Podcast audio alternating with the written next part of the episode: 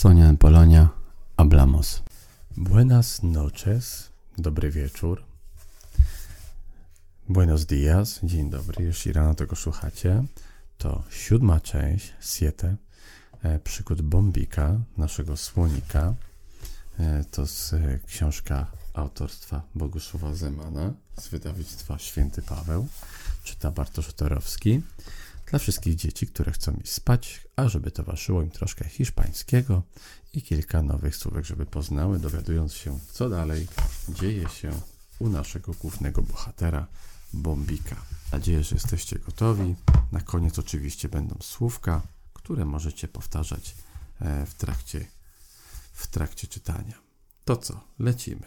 Bambidu w poprzednim odcinku podał, podarował naszemu Bombikowi fruta, czyli owoce, i una ocha, czyli liść ocha.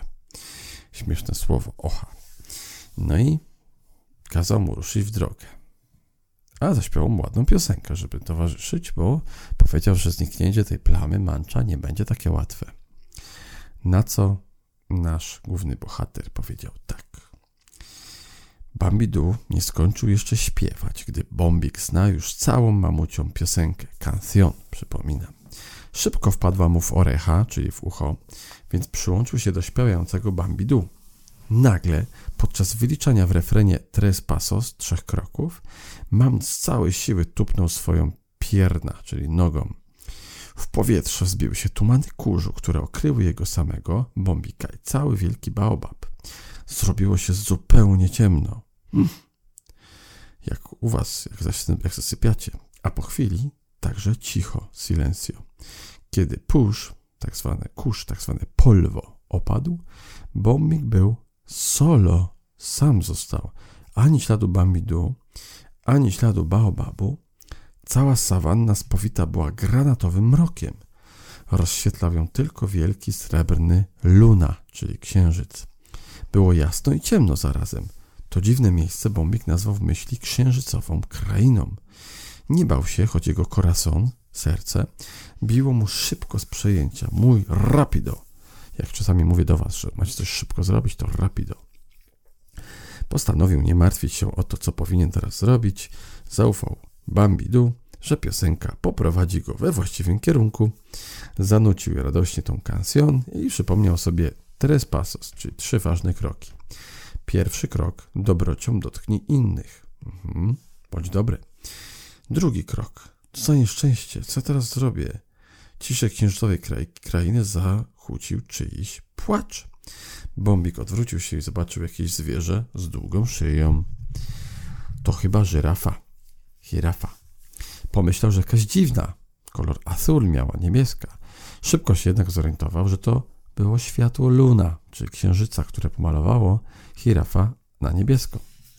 Dlaczego spotkało mnie takie nieszczęście? Pytała płacząc żyrafa. Chlip, chlip. Perdon, przepraszam.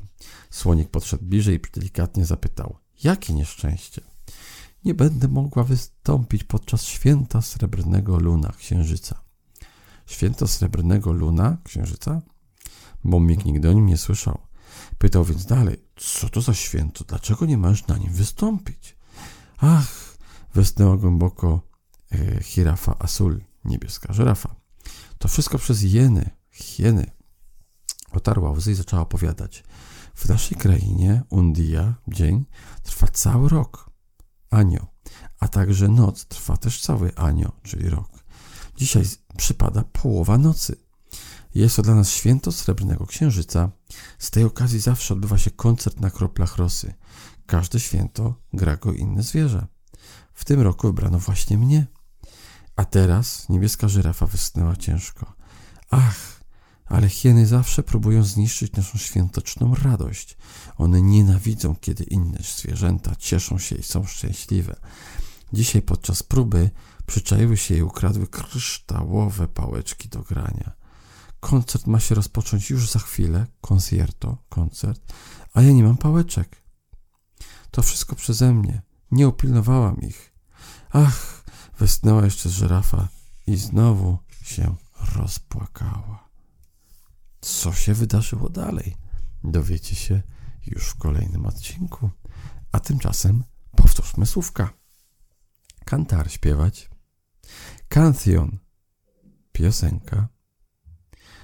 Tres pasos to trzy kroki. Pierna to była noga. Co tam dalej mamy? Silencio, cichutko. Polwo to jest kurz. Luna to księżyc. Paso to był krok, już powiedzieliśmy. Animal, zwierzę. Girafa proste to żyrafa. Azul, ten kolor znacie doskonale, to kolor niebieski. Concierto, koncert. Dia dzień, a noche to była noc. Anio to był rok. Tengo ocho años. Mam 8 lat. I to by było na tyle. Dobranoc. Buenas noches. Do następnego razu. Sonia Polonia. Hablamos.